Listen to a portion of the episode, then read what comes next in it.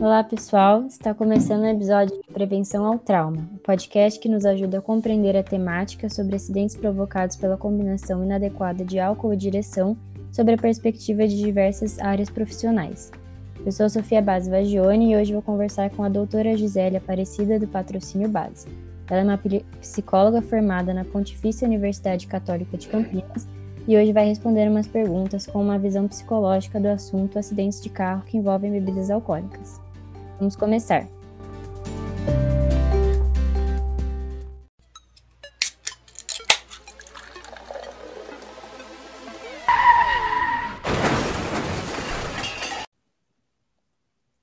A primeira pergunta é: o que leva uma pessoa a cometer atos destrutivos? Ou seja, um tipo de conduta em que o condutor do carro pode se prejudicar e prejudicar outras pessoas, nós sabemos que muitas vezes as pessoas são conduzidas por pensamentos do tipo: isso não vai acontecer comigo, e tomando atitudes irresponsáveis. Além desse tipo de pensamento, há outro fator que pode influenciar? É, boa tarde, Sofia. Obrigada pelo convite. Então, sou psicóloga há 22 anos, formada pela PUC Campinas, e eu fiz o meu mestrado, doutorado na Unicamp na área de desenvolvimento humano. É... Bem, eu vou falar de uma forma muito ampla, né? São vários os fatores que levam é, uma pessoa a ter é, atitudes que vão causar consequências ruins. É, tanto para si mesmo quanto para os outros.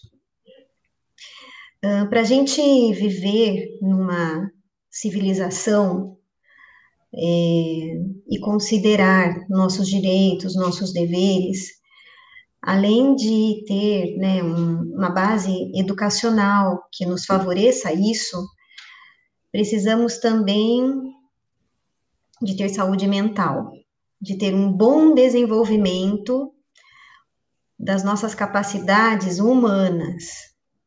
E aí começam as questões mais delicadas.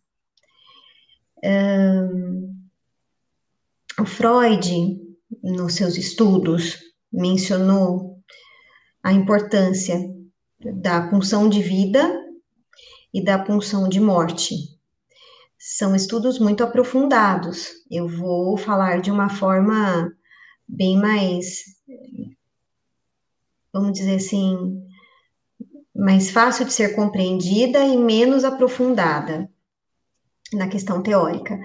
Mas uh, a função de vida nos levaria a atitudes mais humanitárias, mais solidárias, mais empáticas com nós mesmos e com os outros. E a punção de morte levaria a ações que normalmente são, uh, podem ser impensadas. É, não cabe a situação que a pessoa tenha um pensamento sobre o que está fazendo. É, são atitudes muito impulsivas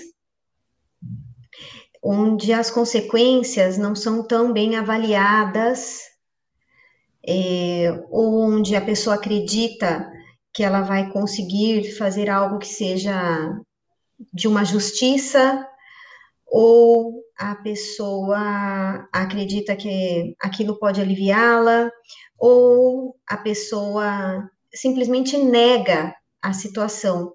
É, simplesmente que eu estou falando é no sentido desse mecanismo de defesa, que é um dos mais primitivos, que é a total negação. Então, a pessoa não consegue imaginar os, que aquilo vai levar a danos, que aquilo vai levar a repercussões de sofrimento psicológico e físico. Porque eh, não entra em contato com a realidade, com a realidade da situação. É, respondi, Sofia? Respondeu, muito obrigada. É, Para a próxima pergunta, tá bom? Tá bem.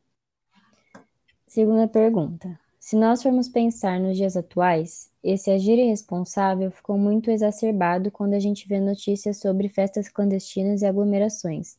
Quais caminhos você acha mais certeiros para tornar as pessoas mais conscientes e responsáveis em, seu, em seus atos, pensando na vida própria e de terceiros? Então, isso é algo tão delicado. Muitas pesquisas já evidenciaram que a informação, então, assistir jornais ou ler informações é, pelas redes sociais ou por jornais de internet, muitas pesquisas já evidenciaram que a informação é, tem uma repercussão bem baixa em relação às pessoas conseguirem aprender em em, em, sobre determinado assunto. A questão seria mesmo uh, desenvolver um sentido. É, a gente está vivendo na atual situação dessa, dessa gravidade da pandemia, e existem pessoas que negam totalmente a situação, pensando que ou não vai ou algo ruim não vai acontecer com elas, ou não vai acontecer com ninguém da minha família se eu fizer isso. Se eu tiver essa atitude de ir para uma, uma aglomeração e voltar para minha casa, não, não vai acontecer nada. Ou tem pessoas que é, começam a, a entrar numa não aceitação. Claro que é uma realidade imposta muito, muito ruim, mas de pessoas que entram numa não aceitação dessa imposição, dessa realidade tão difícil, e, e vai havendo um aumento muito forte da ansiedade, e essas pessoas pensam: não, eu vou fazer, e se acontecer, é porque tinha que acontecer comigo. Ah, se acontecer com alguém da minha família, é porque tinha que acontecer. Então, é de um extremo ao outro. O que poderia ajudar seria na tentativa não de transmitir a informação, mas de transmitir é, momentos mesmo de reflexão conjunta. Isso poderia ser feito é, nas aulas online dos alunos, isso poderia ser feito em, de uma forma de um aprendizado interativo, mesmo que fosse por via da internet, mas com uma reflexão para as pessoas, ajudarem com que as pessoas consigam pensar sobre essa, essa situação. E, e consigam não se sentir sozinhas também, sentir que, os, que outros também vivem situações de, de sofrimento, de falta de liberdade, é, então, eu penso que esses espaços de reflexão do pensar poderiam ajudar muito. Certo. Uhum. Obrigada. É, próxima pergunta. Imaginando uma situação em que a pessoa descubra que tirou a vida de uma pessoa inocente por estar dirigindo alcoolizado, quais tipos de transtornos psicológicos essa pessoa pode vir a desenvolver? É, aqui a gente pode ter até a, a situação de duas pessoas que possam desenvolver, né? Porque a pessoa também pode cometer um acidente, estar alcoolizada, por ela também ter uma questão emocional uh, mais séria, ou porque ser negacionista, ou por estar buscando uma atitude mais destrutiva com si mesma. Então, é, é uma situação complexa pro, pro, tanto para quem causou quanto para quem foi a vítima. É, normalmente, as pessoas desenvolvem é, um estresse pós-traumático, ou logo em seguida a situação, ou depois de horas. É, nesse estresse pós-traumático, existe existem alguns sintomas que a pessoa possa sentir, como ataque de pânico, culpa, descontentamento geral, desesperança, nervosismo, agitação interna, perda de interesse. nas atividades, solidão, sofrimento emocional, uma hipervigilância das suas próprias atitudes, hostilidade, e, e por aí segue até sintomas mais, mais graves, bem graves, como é, uma ansiedade mais severa, como o desenvolvimento de uma depressão mais grave. Na verdade, essas pessoas precisariam já, desde o início, serem avaliadas por um profissional, por um, por um psicólogo, e se os sintomas fossem mais graves, por, por um psiquiatra também,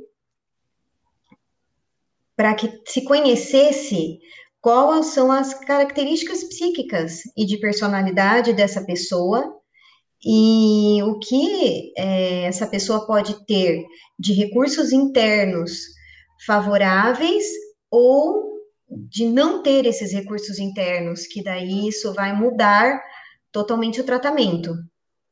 É, você muda o tratamento em relação à medicação, muda o tratamento em relação ao número de sessões que essa pessoa tenha que ser atendida, e até onde uh, esses sintomas podem chegar, aí vai depender também de cada pessoa e, e, de, assim, de como aconteceu o trauma e como cada, cada um vai reagir àquela situação. Tem, um, tem uma questão da individualidade, aí também tem uma questão da, da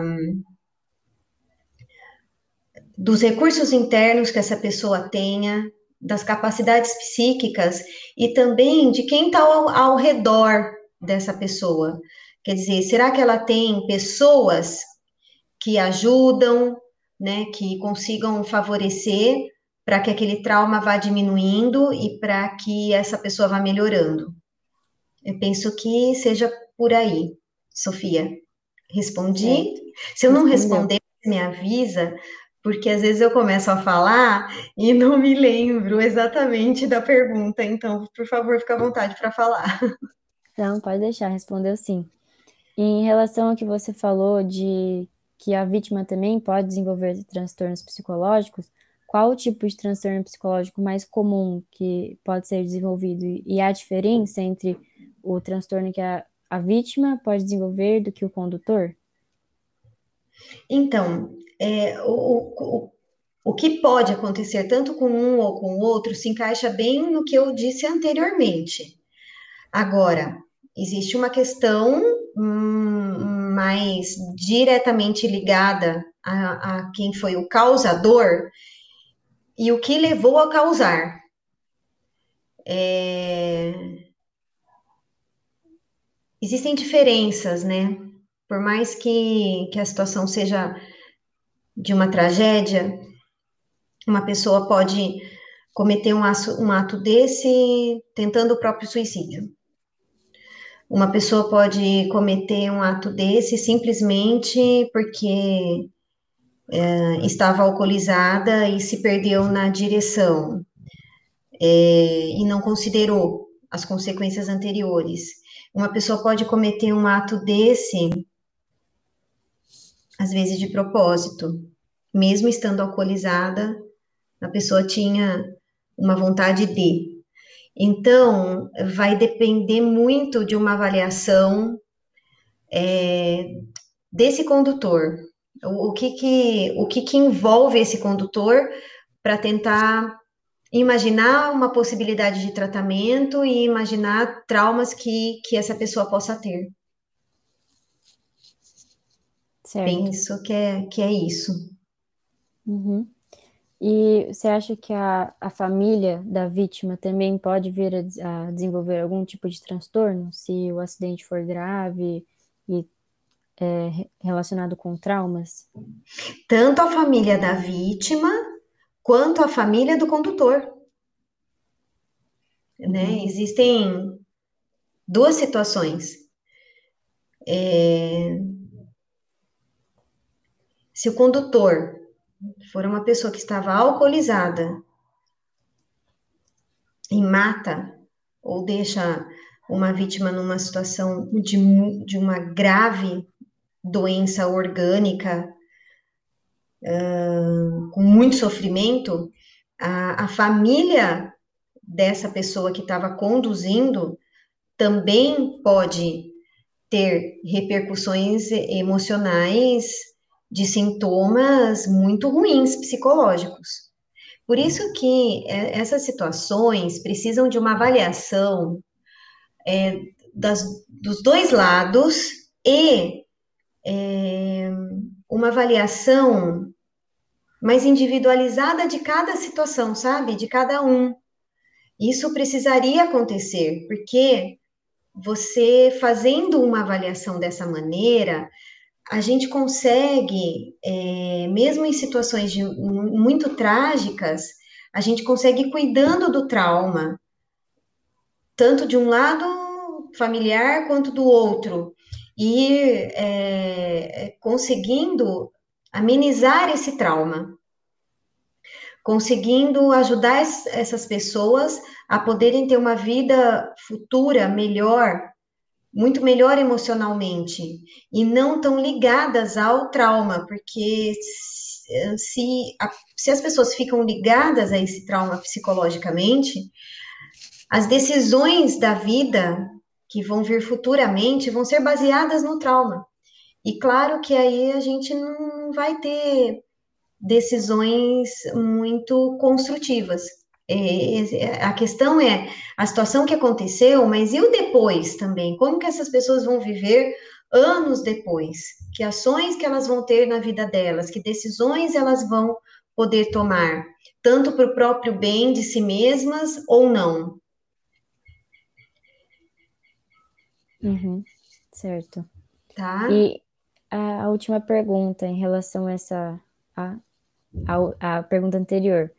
Em casos como esse, né, de transtorno tanto na família quanto na vítima ou no condutor, como pode ser feito o tratamento e se são usados também é, tratamentos medicamentosos?